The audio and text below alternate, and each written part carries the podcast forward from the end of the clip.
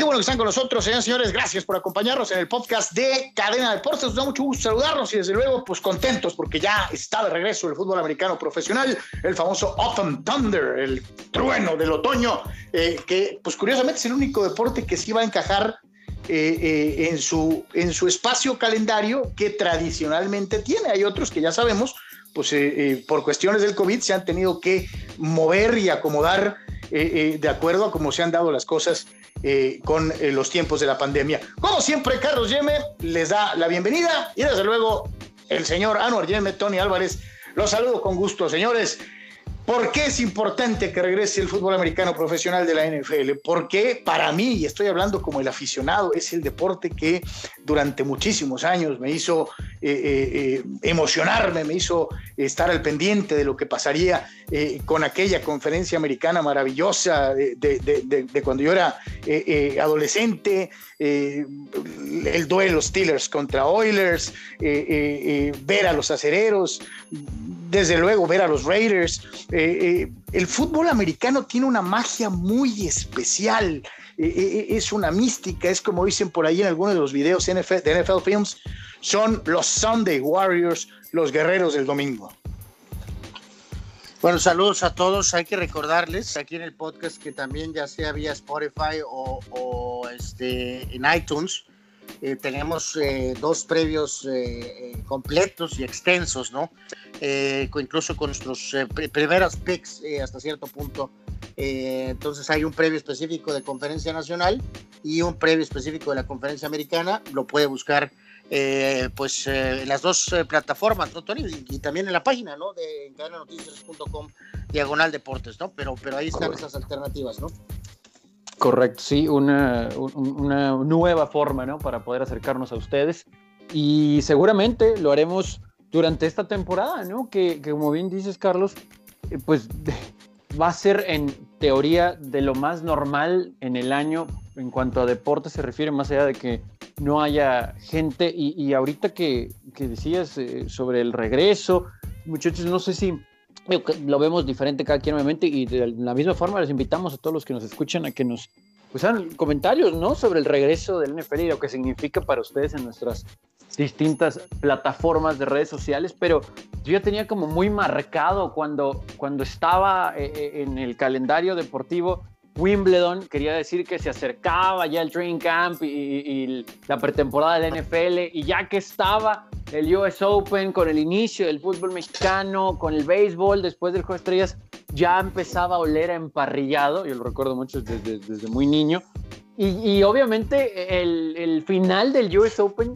hacía que arrancara la temporada de NFL este año, pues en eso igual, pero obviamente en condiciones completamente diferentes y no había mejor sensación que la de la primera, segunda semana de septiembre con los primeros juegos, de verdad, ¿no? Porque la pretemporada, pues, pues uno la sintonizaba a lo mejor el primer juego nomás porque mira, ya estaba el juego del Hall of Fame y significaba el regreso de la acción, pero obviamente no es el mismo sentir a cuando arrancaba ya la temporada regular y te emocionabas, buscabas todos los juegos. Eh, por ejemplo, en mi caso, estuvieron no Chargers en el calendario en esa hora, pero pues ya querías el fútbol americano, ¿no? Y hacías lo posible por agarrar tu pelota y empezar a ver los juegos. Y seguramente, muchachos, con toda esta situación en el mundo, eh, que insisto, esto va a ser tal vez lo más normal a pegar al calendario, creo que vamos a estar igual de emocionados que cuando estábamos más chicos. Pero sabes que ahí yo en uno de los premios mencionaba al final, ¿eh? honestamente yo, yo soy honesto, les digo, la verdad, para mí sí ha cambiado,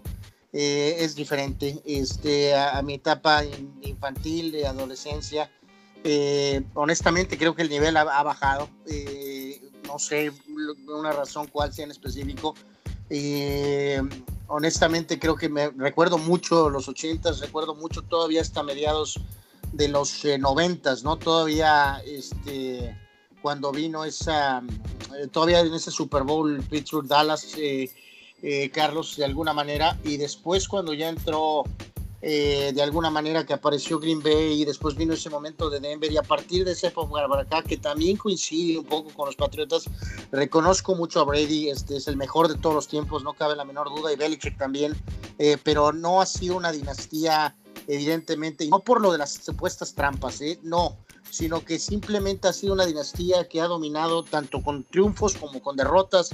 este, pero, pero le ha faltado ese, ese sabor que tenía Pittsburgh, que tenían los Vaqueros, que tenían los este, Raiders, eh, esa gran competencia que había en los 80s, eh, el gran inicio de los 90s eh, con los Vaqueros y también de alguna manera con los 49ers. O sea, honestamente, o sea, sí, qué padre que regresa, pero sí soy honesto, sí ha disminuido. la verdad, siento que, insisto, el nivel en general de la liga ha, no sé, ha bajado. No tengo una explicación más que decir Siento que los jugadores de los 80s y de los 90s eh, eran, no sé, más carismáticos, mejores jugadores. Eh, a lo mejor, Anor, tiene mucho que ver también el nivel de impacto, ¿no? Del, famoso golpeo, de las reglas de protección que, que ahora hacen eh, de este deporte algo distinto al que nos tocó vivir eh, eh, en otras épocas. Digo, no sé, puede ser eso, pero aún así, y, puede yo ser te lo un digo, factor, puede ser también un factor. Yo, yo sí te digo, todavía tengo en el archivo personal, y corríjanme si estoy, si estoy equivocado, eh, momentos que me han hecho fanático de, de, de, este deporte de una u otra manera, empezando con aquel 23 de diciembre del 72, cuando se da la famosa inmaculada recepción con Franco Harris levantando un pase de la nada para poder eh, eh, llevar a la victoria a los acereros sobre los Raiders. Desde luego, eh, aquel famoso The Catch entre San Francisco y Dallas en, en 82. hay juegos que se te quedan para toda la vida y que, y que al menos a mí me han mantenido, digo, eh, eh, siendo fiel a lo que representa el fútbol americano profesional de la NFL. Nunca se me va a olvidar la manera de regresar de Joe Montana contra el equipo de Cincinnati eh, en el 89, demostrando que mientras estuviera Joe al mando, nadie le podía ganar a esos 49ers. O, hay tantos juegos, tantos momentos maravillosos. ¿Te acuerdas el drive de, de Denver contra Cleveland? Eh, eh, o sea, pues sí, pero es que estamos. Tiene cosas maravillosas, ¿no? Andamos en la misma tónica, Carlos. O sea, digo yo, mi jugador favorito de todos los tiempos, o el que más a mí me llamaba la atención, eh, fue el gran corredor Eric Dickerson, ¿no? con los Rams, que entró pues tumbando caña, literalmente, 1800 yardas el primer año, 2105 yardas, y además el estilo, ¿no? De, de la forma de correr, los gogles no estaba en uno de los mejores equipos, pero enfrentaba una feroz competencia. Eh, se me hacía un jugador increíble, verdaderamente, eh, y es mi jugador favorito de todos los tiempos. Eh, 13.259 yardas a final de, tiempo. Mala suerte que pues, se dio ese cambio. Eh, no, no, nunca va con los Rams, nunca realmente una buena línea ofensiva, aparte de Jackie Slater. Y luego fue a Indianapolis, ¿no? Que en ese momento, pues no era una organización realmente buena, ¿no? Entonces, ojalá yo hubiera tenido la fortuna un poco más a la Barry Sanders, ¿no? O sea, si hubiera llegado un equipo de esos eh, de, polendas, pues otra, otra historia sería, y creo que estaría en el escalafón más alto. Pero a lo que voy es a lo que mencionaste ahorita, Carlos, o sea, porque yo estoy igual. O sea, este, recuerdo mucho, y si bien chico, los ochentas, y recuerdo, eh, tengo muy grabado eso, ¿no? O sea, si bien era un dominio de la americana, sí tenías esos equipos carismáticos, tenías un poco lo que post eh, etapa de los Steelers y también que los Raiders estaban hasta el, cuando le ganaron a Washington, vino ya esa renovación con Dan Marino, y con Elway y estaban los cafés. Y si bien no ganaron el Super Bowl, tenían algo esos equipos, tenían algo que siempre lo recordaré. Y en la, en la nacional, pues creo que es una de las mejores épocas, si no es que uno o dos de, las, de todos los tiempos. los 49ers, cuatro Super Bowls, los Pieles Rojas, tres con tres corebacks diferentes, los Gigantes con un equipo de época, con Lawrence Taylor, los Bears con el equipo que increíble de los, eh, de los eh, Pozos de Chicago, con, con, con el Fritz y con Singletary y Wilbur Marshall, carismáticos. Y recuerdo mucho hasta Filadelfia con Reggie White y con Jerome Brown. O sea, eh, y remato, Carlos, con lo que a mí más recuerdo, ¿no?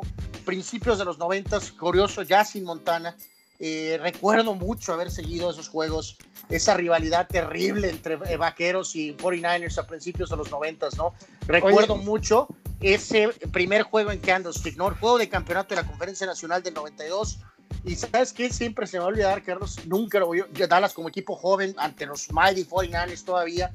Eh, Roger Staubach uniformado, Carlos, para lo del, lo del volado era una cosa, lo recuerdo claramente, no son mis equipos, realmente no tengo un equipo, pero recuerdo tanto eso, eh, de ver a Stovak apoyando a los jugadores de la nueva generación eh, y el tipo de juegos, ¿no? Dos victorias de los vaqueros, eventualmente los 49ers en el 94 ganaron. Eh, eso, eso, esa rivalidad es, más de tiempo, es la que más recuerdo de toda la vida. No, y yo te digo, y digo, esta no le tocó a Tony, pero tiene que ver con su equipo. Aquel partido del 82 con Kellen Winslow haciendo el trabajo de su vida, siendo sacado, cargando del campo por el esfuerzo en el tiempo extra en aquel eh, en aquella batalla en Miami entre Delfines y Chargers. No sé si estés de acuerdo, mi querido Tony, pero pues sí, hasta cierto punto coincido con Anwar que eh, eh, las batallas épicas pues tiene mucho que no se dan, aunque también hay que recordar ¿Cómo le ganó Pittsburgh Arizona con aquel intercepción de 100 yardas de James Harrison? de San Antonio Holmes, que yo creo que es uno de los grandes Super Bowls de todos los tiempos y es de esta época. Sí. es que ese es el asunto, ¿no? Digo, o sea, sí entendemos esa parte, porque también esto es generacional, eh, pero el deporte como tal ha cambiado y mucho tiene que ver. Estos rounds nos los hemos echado miles de veces en el programa.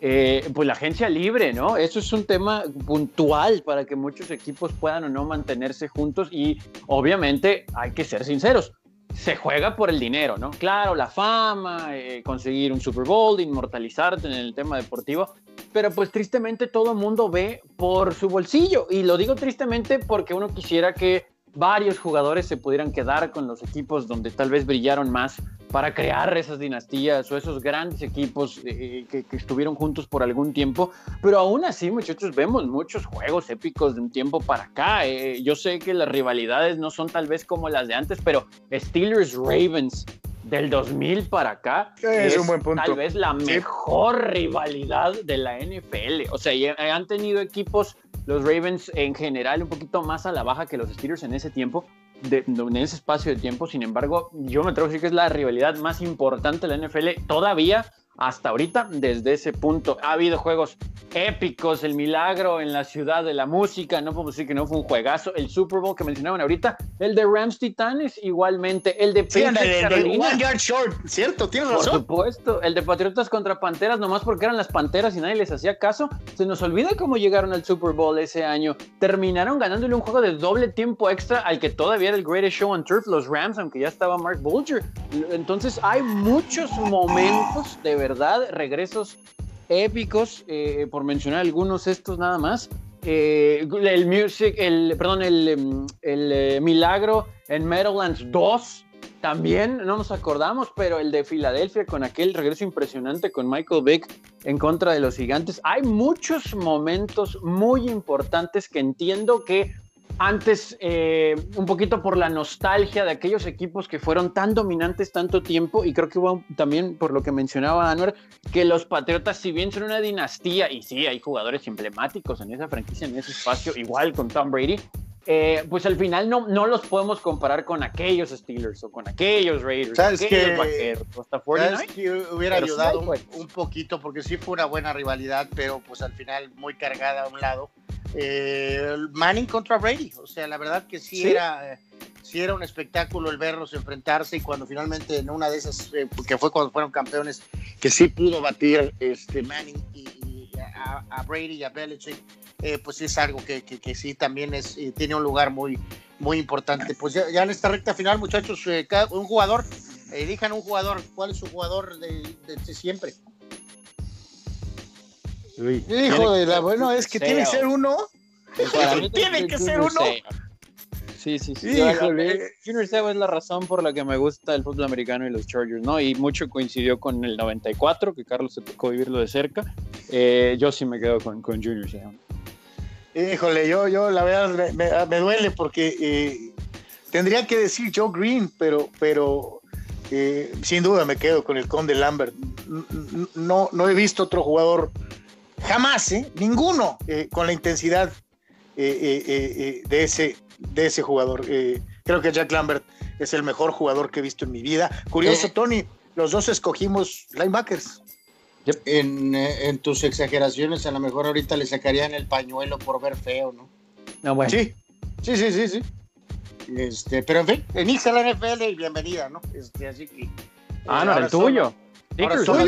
No, no, yo había mencionado que Eric Dickerson, ¿no? es curioso, Anuar se va por el lado de la ofensiva y Tony y yo por la defensiva. Señores. ¿Y saben qué otro? Eh, que Anuar no sé por qué nunca lo ha querido reconocer, pero el regreso de los Patriotas contra los Falcons, más allá de que Atlanta entregó el juego, es el único Super Bowl que se ha ido a tiempo extra, ¿eh? Y hay un motivo, obviamente Brady el común denominador, pero, pero ese fue un bueno, pues es el gran impresionante regreso. Es el gran show. Eh, la, cachada con el casco para que los gigantes le ganaran a los Patriotas. Cierto, la, claro. la temporada de que se fue del invicto, ¿no? Sí, también fue memorable. Señores, comienza la NFL. La vamos a disfrutar juntos. Gracias por acompañarnos.